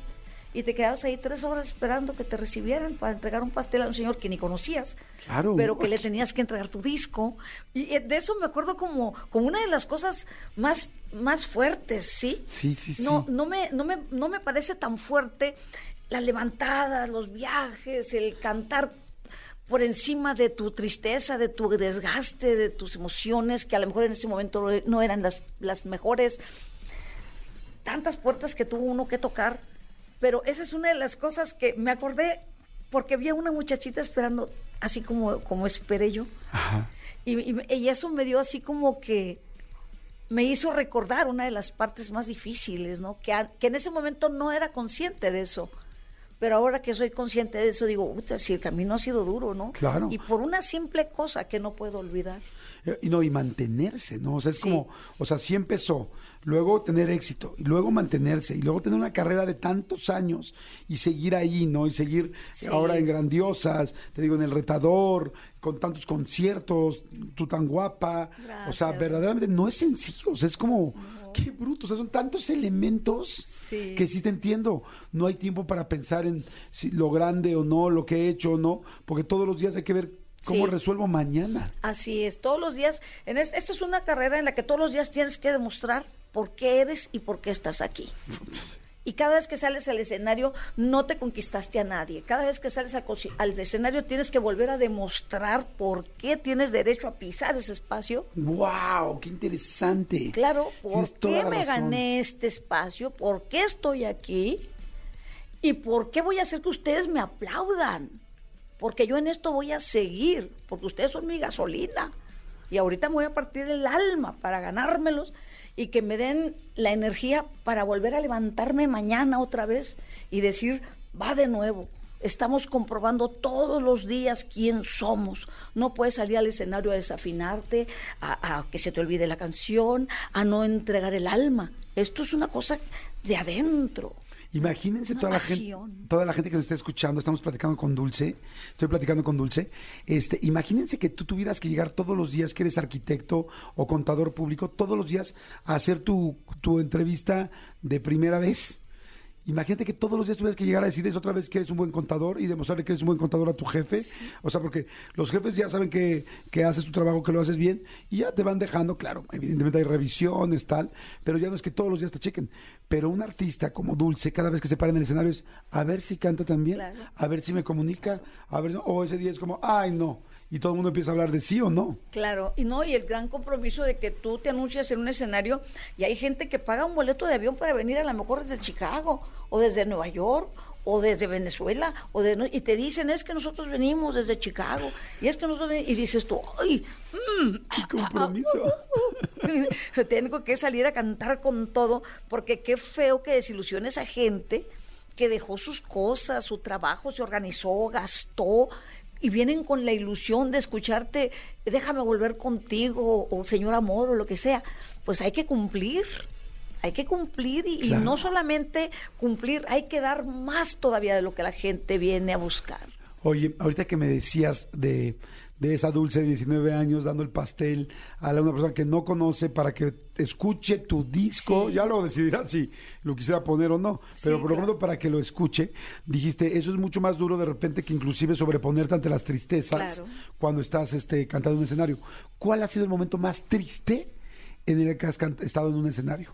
O sea, ¿qué, qué estabas viviendo que la gente sabía o no sabía necesariamente, pero que dijiste, qué bruto, ahora sí me demostré a mí misma que, que, que, que- mi profesionalismo va más allá que mi corazón? Sí, fíjate que quedó grabado. Era, era un siempre en domingo que tenía que hacer y tuve que viajar de Dallas, Texas, donde enterré a mi papá. Viajé el viernes para descansar el sábado y el domingo presentarme para cantar y ahí estrené Aún lo amo. Peor todavía porque la canción habla de una renuncia, ¿no? Entonces, yo la verdad venía con la congoja, la gran tristeza de que mi padre pues, lo acababa de enterrar, pero había que ir a cumplir y así es esto. Ahí en al escenario me decía mi Gonzalo Vega, que en paz descanse, me decía, es que al escenario hay que llegar con el acta de defunción. Al escenario no puedes ausentarte, no puedes decir, es que me enfermé, es que estoy triste. No, al escenario hay que llegar. Y después dices, ¿por qué te sucede algo que no te permite desarrollar algo? Pero primero, primero llega. Y después dices, ¿saben qué? Me morí, aquí está mi acta de función, eh, con permiso, pum. Pero nunca he fallado un escenario, jamás, bajo ningún concepto. Es algo que yo tengo muy, muy arraigado en mí. Me ha tocado mil veces secarme las lágrimas para salir a cantar y hacer el mejor show que he podido hacer, ¿no? Y salir con la mejor sonrisa y con la mejor actitud. Pues de eso estoy hecha, ¿no? Ahí es donde se nota la diferencia. Claro. Los chiquitos para acá y los grandes para el Y se otro cansan lado. rápido, sí. Sí, porque hay gente que le gusta mucho cantar, pero nada más cuando está contenta. Y el profesional, la gran diferencia es que tiene que cantar, simplemente tiene que cantar y hacer el mejor show de su vida. Wow. Wow, wow, qué lindo escucharte. Ya muchísima gente está mandando mensajes. Wow, dulces, que realmente las artistas que cantan verdaderamente en vivo, siempre sus interpretaciones son como originalmente se grabó. Felicidades, qué increíble, te admiro mucho. Bueno, de toda la República, de todos lados. Este, oye, qué, qué lindo tenerte aquí, Dulce, qué lindo tenerte siempre. Hace poquito tuvimos la oportunidad de hacer un programa de, de tele donde nos divertimos y nos reímos Sí, mucho. estuvo padrísimo. Y este, y ahora viene Grandiosas el fenómeno, eh, y más invitadas especiales. Platícame, entonces el 27 de enero, o sea, ya. Ya, pasado mañana. Ok. Pasado mañana estamos en la, en la Arena Ciudad de México, las grandiosas. Vamos a hacer un grupo muy bonito: María del Sol, Alicia Villarreal, Ángela Carrasco y yo, pero tenemos de invitada a Laura Flores. Viene Maya Caruna a cantar con Ah, María del. Sol un dueto. Y creo que por ahí anda Natalia Sosa, ¿verdad? Ah, Ah, para la siguiente. Para ah, siguiente para el siguiente. Bueno, entonces, pues Hugo está haciendo invitaciones también, pues para hacer duetos y para hacer, para hacer un poquito más de variedad, ¿no? Y este, y bueno, es un show muy completo, ahora se llama El Fenómeno, Ajá. porque estamos seguras de que, de que a la gente le va a gustar muchísimo, desde luego la gran producción de Hugo, que siempre se, se tira todo por la ventana cuando se trata, se trata de hacer una producción. Después vamos a Monterrey, la Arena. Monterrey, ¿qué día? 17 de febrero y el 20, ¿qué? 25 de febrero. El 25 de febrero vamos a Acapulco al foro. Sí, esos son los compromisos que tenemos entre enero y febrero. Por lo pronto, entonces, es Ciudad de México, este 27 de enero. ¿27 qué día es? Es 27, el viernes, es este es viernes. pasado Es este mañana, viernes. sí. Pasado mañana, es este viernes a las 9 de la noche en la Arena Ciudad de México, grandiosas. Va a ser María del Sol, por supuesto Dulce, Alicia Villarreal, Ángela Carrasco, Laura Flores de invitada, Maya Caruna, y eh, de invitada para cantar con María del Sol. Sí. Y este, bueno, eso. Después Monterrey, después Acapulco, Acapulco. y después toda la República. Ese programa es nacional. Sí, siempre me empiezan a preguntar, oye, pero ¿cuándo aquí? ¿Cuándo acá? Lo mejor es siempre seguir las redes de- Claro. del evento, porque entonces así vas viendo cuándo van a estar. Sí, pero sí, por lo pronto Monterrey, Acapulco y Ciudad de México estén pendientes.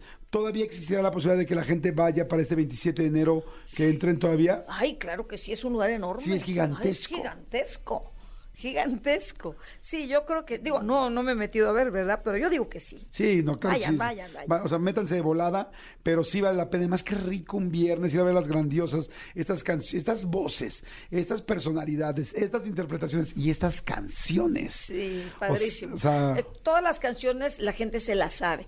Y, y luego de repente dice gente, ah, yo no sabía que esa canción la cantaba fulana o la otra. Ah, mira, yo no sabía que Dulce cantaba esta, ¿no? Por ejemplo, porque pues ahí sacamos mucho material que, pues que a lo mejor no fue el más exitoso, pero que a la gente de todas maneras le gustaba, ¿no? O le gustó.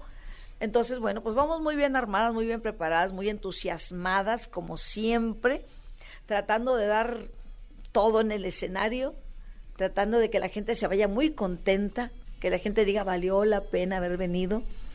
Y este, y para nosotros, pues, salir al escenario es nuestro privilegio, nuestro gran regalo, y tener un público hermoso es, bueno, ya, el total de la sí, felicidad. claro, ¿qué más puede pedir uno? Sí, no se puede pedir más.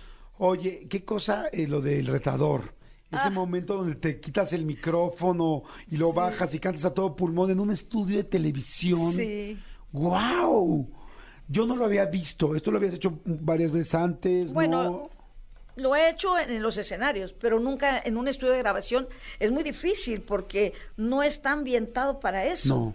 Tuvimos que hacer un ensayo anterior para que los micrófonos de lo que del sonido que va al aire, que son los que están en el Los techo, y en- ambientales, sí. los ambientales pudieran Captar. tomar, captar perfectamente bien esto, ¿no? Porque yo no llevaba ningún micrófono puesto, esto fue una cosa, es una cosa completamente natural. Tengo la gran fortuna de tener mucha colocación de voz y mucho volumen en mi voz, entonces la sé proyectar padrísimo, perdón, Sí. que me adorne. No, pero lo que es Pues es- digo, no, claro. es, no, es- no es magia, lo aprendí, ¿ok? Es Claro. que lo estudié, no es que, ay, es que nació virtuosa. No, no, no, lo aprendí.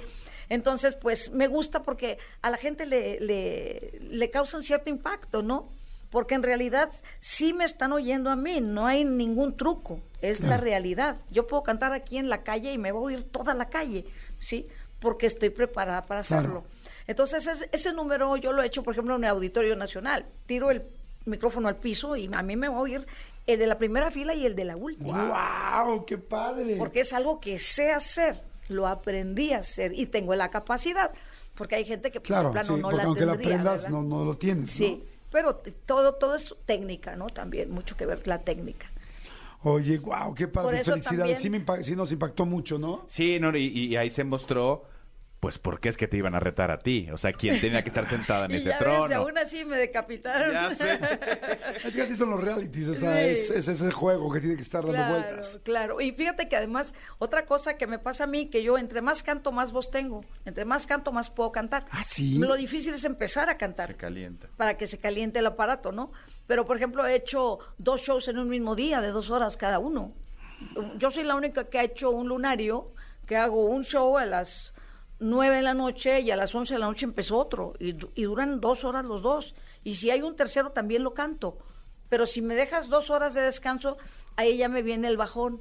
Pero si se trata de que, de que estemos en el acelere así de una cosa atrás de la otra, no me canso nunca de cantar. Wow. Bendito Dios, aprendí, tuve un maestro maravilloso, el maestro Carlos Sea, que desgraciadamente murió, pero me, sus enseñanzas para mí fueron oro molido en mi vida. Wow. Oye, Dulce, hablando ahorita de la cantada, evidentemente sé que no es fácil cantar en cualquier momento, sobre todo empezar a cantar. Ajá. Este, pero bueno, a mí me encantaría escuchar de tu voz aquí en esta Ay, cabina un pedacito de cualquier canción. Bueno, a mí me gusta mucho Lobo, me gusta mucho tu muñeca, pero realmente depende también en qué hora estás. A y ver, cómo- no, pero a ver, decídete cuál de las dos, lobo o tu muñeca. Órale. Un pedacito de cada una. Ándale. Uy, no, pues Ok, eso estaría ok, perfecto. Bueno, anda a disculpar cualquier carraspera. ¿eh? Pero fíjate, y ahí tenemos regalos, tenemos premios para que la gente. No sé si po- podemos regalar algunas cosas de grandiosas. ¿Diez dobles? Órale. Hagamos lo siguiente. A ver, A quien nos mande un video al WhatsApp ok. cantando contigo. O sea, que, que vaya cantando, que cante un pedacito junto contigo cuando Ah, te vaya ok, escuchando. Entonces, agarren sus celulares. La gente que tiene un radio al lado, los que están escuchando el programa en celular, pues ya bailaron.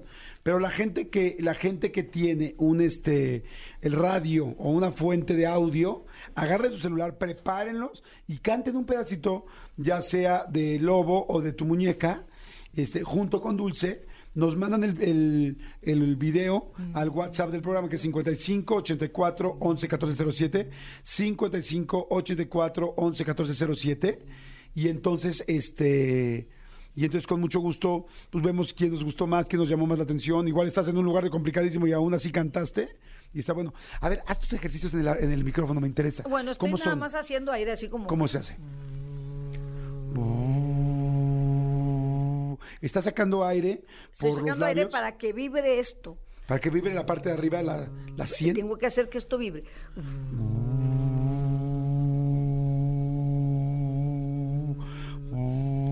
Ok. ¿Sí? O también puedes hacer como... Tiene que vibrar desde la garganta hasta la frente. ¿Para qué queremos que, que vibre la frente? Pues para calentar un poquito las cuerdas vocales, ¿no? Porque en estas horas de la mañana y sin cantar, pues están duras. Hay que, hay que darles un poquito de movimiento para que se suavicen y que cuando cantes, pues estén más, más, ¿cómo te puedo decir? Más lubricadas, más de- destensadas. Destensar básicamente, ¿no? A ver, ¿qué otro? El que quieras, el que quieras. Padre escucharte. Mm, Pero con este te dan ganas de bostezar. Si no bostezas, lo estás haciendo mal, ¿sabes? Ok.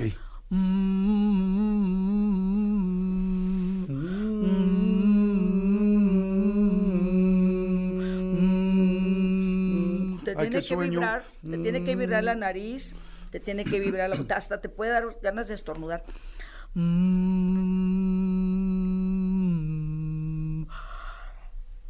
Mira, me dio el bostezo. Sí. Qué impresión. ¡Wow! Y así me decía mi maestro, si no hay bostezo no lo estás haciendo bien. ¿Cuánto tiempo haces esto antes de empezar can- de un concierto? Un ratito, unos 15 minutos. Cualquiera de los, todos los ejercicios los voy combinando. Y les dices, oigan, les encargo tanto que se salgan de mi camerino, voy a hacer mis ejercicios. ¿Perdón? ¿Se salen de tu camerino y te quedas tú haciendo tus ejercicios? Sí, todo el tiempo. Antes de entrar a cantar, ahí tras bambalinas, yo estoy... Como abejorro, como Sí, un vil sí, como un abejorro. Es Mm. la cosa es hacer vibrar un poquito todos tus resonadores.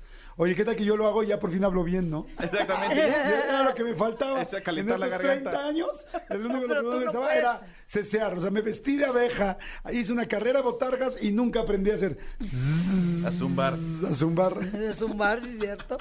Oye, pero Pero la lo gente- peor que puedes hacer es cambiar esa voz. Así déjala, por favor. Así la queremos. Porque la gente la, la ubica, ¿no? Totalmente. Ya, ya no es tuya. Ya tu voz es de todos. Qué cosa tan más linda. Tú ya no la nunca habían puedes dicho cambiar, eso. claro. Dulce, ¿qué vas a hacer al ratito? Oye, padrísimo, Dulce. Bueno, ya la gente ya está con sus, con sus cámaras. A Preparen ver. sus cámaras. Y bueno, pues tú empieza por la que tú quieras. Y este, es que la verdad, esto sí es algo personal que yo me quiero ir en mi vida. Diciendo a mí un día, escuché a Dulce cantando enfrente al Ay, ladito. qué así. lindo. Bueno, te voy a hacer una, una, una versión de tu muñeca, pero en lento, ¿ok? Sí, como tú quieras. Porque, pues, como que dicen que soy tu muñeca, que ya no hago más que bailar al compás cuando tú me das cuerda. Esa es la de siempre. Ajá. Yo, a mí me gusta cantarla para mí. Ajá. Dicen que soy tu muñeca, que ya no hago más que bailar al compás cuando tú me das cuerda. Dicen que como caí de semejante manera, dando mi vida por ti, un cualquiera. Tu muñeca eso es la que tienes arrastrándose a tus pies, tu muñeca. Sí, señor, tu juguete cuando juegas al amor, tu muñeca. Eso es ¡Ay, qué lindo! la que tienes. Ok, ahora te canto un cachito de lo. ¡Ay, sí! ¡Qué bonito! Oye, bravo, wow. Luego me ando distrayendo y se me olvidan las letras. ¿Se te Eh, olvida? Ahorita se, ¿Se me te- olvidó. ¿En serio? Confiésalo, me llegas, ya. Me llega, ajá. Ok. Vámonos. Venga, señor Lobo. Me llegas con esas maneras románticas que tienes. Tus frases y miles de argucias me convencen. Y siempre me siento en las nubes junto a ti. Me atrapas, me jalas los hilos del alma cuando quieres. Y siempre que caigo en la trampa, me posees con esas sutiles maneras de mentir, porque eres un lobo, un lobo que siempre ha vestido piel de oveja, que todo maneja su propia conveniencia, que engañas y buscas rincones para amar uh, un lobo. ¡Guau! Versión versión para ti. ¡Guau! Gracias, Dulce, eres un amor. Besos, qué bruto, no, muchas gracias. Qué No, honor, qué honor escucharte así, aquí al lado, escuchar tu voz, escucharte, pues aquí frente a, estar frente a ti, Gracias. Fíjate que yo te entiendo porque yo he tenido esos privilegios. Me tocó que me cantara así enfrente de mí, Lucha Villa, por ejemplo. Wow. Ay, no, qué hermoso. Me tocó, bueno, Tania Libertad. Este, ¿te acuerdas Monabel? Claro. Qué, qué voz tan preciosa de Monabel. Y tantas compañeras, Rocío Banquels, Edith, Edith Márquez, eh, María Conchita, todas las que han sido grandiosas, pues he tenido el placer de escucharlas así en vivo para mí. Digo, wow, amiga, gracias. O sea, son regalos de la vida. Poder, sobre todo cuando te gusta una canción Claro. o te gusta el intérprete, ¿no? A mí, por ejemplo, de María Conchita tiene unas canciones que me fascinan y le digo, yo creo que de los mejores repertorios que, que, que yo he escuchado, tantas canciones tan buenas juntas, María Conchita, ella le escribió mucho Juan Carlos Calderón. Ajá. Entonces tiene unas canciones divinas y todas ellas, ¿no? Unos repertorios increíbles. Y eso es lo que me ha gustado mucho de Grandiosas, es lo que me ha conquistado para estar ahí, porque digo, ya me voy, y luego me dicen, no, viene Mónica Naranjo, ah, no, yo me quedo. ya me voy, no, es que viene Marta Sánchez, ¿qué? No, y ahí me quedo, ¿no? Y que viene Valeria, y que viene, y que viene Alicia, ah, no, eso es lo que a mí me ha tenido atrapada. Claro, porque, porque- es, porque esa también lo magia. disfrutas. Compartir esa magia. Sí, pero tú no sabes que ellas para convencerles de estar en Grandiosa les dicen está dulce y dicen me subo a Grandiosas. Claro. Claro que sí. eh, es un supuesto. círculo, ¿no? En Claro. la que todas, todas salimos disfrutando, la verdad. Ha sido padre. Por eso Ay. quiero que todos vengan al show, Sí. porque tiene esa magia de que todas nos queremos, nos admiramos, nos respetamos. Esas historias de, del vedetismo y del, de que son unas divas y que no se llevan y que la envidia y la competencia, no, al contrario, nos disfrutamos mucho. Qué nos, padre. Nos respetamos y nos admiramos. Y cuando alguna ha estado, ay, es que ando fónica, no va-", y la otra se esconde en el micrófono y le hace el agudo, pero sale porque sale, porque al público no le puedes dar pretextos, al público nada más hay que darle resultados. Exactamente. Claro, completamente. Bueno, pues el Grandiosas es este 27 de enero, se hace este viernes aquí en la Ciudad de México, en la Arena Ciudad de México. Este, compre sus boletos eh, de volada en Superboletos. Apúrense, hay muchísima gente que está mandando videos. ¿A poco no te dieron ganas de ir ya? Claro, no, ¿Verdad bueno, sí? te escucho y bueno, yo nada más por ver los nombres ya me dan ganas. Ah, Pero bueno, escucharte, pues eso más. A ver, escuchemos un videito nada más de los. A ver. A ver si se escucha, a ver si lo alcanzo a escuchar. porque ¿Tienes no- el audio aprendido? Ah, mi audio de esta página está acabado. Qué lástima. A ver si me lo pueden prender. Si me hacen ese favorcito. Gracias, mi Perdón. Es este.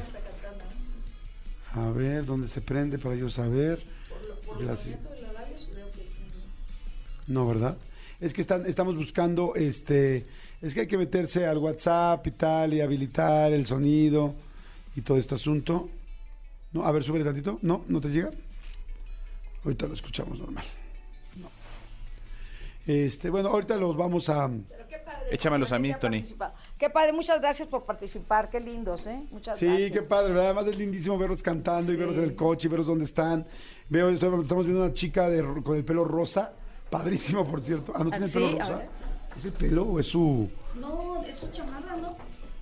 No, sí es el pelo. Son las dos, el pelo y la chamarra. Claro, trae el pelo oscuro en Ajá. la parte Sí, de le- y luego se vuelve rosa. Exactamente, le gusta el rosa. Trae la chamarra rosa y el perro rosa y el pelo del perro. no, el perro no sé cómo lo traiga. Pero, pero bueno, ahorita los vamos a... ¿Ya lo tienes allá? Es que fíjate, ya tuvimos que hacer todo un rollo para ponerlos para acá. Ah, mira, aquí está. Ándale, ya ves. Mira, sin, ¿cómo sin el audio, sí. Acá está, acá está, amigo. Sí, señor. A ver si quieres ponerte el audio con esto. A ver, ahora sí. de manera dando mi vida por ti con cualquiera Ahora sí, ahora sí. en que soy tu muñeca que no hago más que bailar Aquí está. Aquí está. Bueno, sí, exacto. Bueno, no pasa nada, ahora se los ponemos bien. Ahorita escogemos quién ganó. Este, hay mucha gente que está mandando y les agradecemos muchísimo. Y este, y gracias además porque pues fueron siguiendo la nueva versión, que eso pues también este, tiene otro timing. Bueno, Entonces- no, no fue, no la he grabado así. Yo Sí, la no, canté así para exacto. ti. Sí, muchas gracias, no. Para Exacto. ustedes. Gracias, muchas gracias. Ahí está. Bueno, mi querida Dulce, muchas gracias. Gracias, gracias, No, gracias, encantada. gracias. Un placer. Suerte, que la pasen increíble, que disfruten mucho este el viernes su Arena Ciudad de México con grandiosas. Y gracias por estar aquí y gracias por el favor Gracias, personal de gracias, cantárnosla. al contrario. Te lo agradecemos muchísimo. Jordi en Exa. Señores, son las 9.57, ya nos tenemos que ir, mi querido Manolito. Sí, señor. Ya nos vamos, pero estuvo muy bueno el programa, ¿eh? Yo les recomiendo que lo puedan, si no lo escucharon, o se lo compartan a alguien en el podcast, busquen Jordi en Exa, a partir de las 3 de la tarde ya está en todas las plataformas, y ahí siempre pueden escuchar todos los programas de todos los días, todas las entrevistas, todo. Y ahorita vamos a contactar por WhatsApp a los ganadores de, los que mandaron sus videos. Gracias porque es increíble verlos en el carro cantar o están cantando. Sí. Gracias, gracias, gracias. Se los agradecemos muchísimo. Yo sé que han muchos han mandado y todavía no han ganado, pero gracias siempre que los mandan pues, de entrada. Igual y no ganas, pero sí agradecemos mucho verte, conocerte, eh, todo. No, no tenemos tiempo luego de, de mencionar a todos, pero no crean, sí los vemos. ¿no?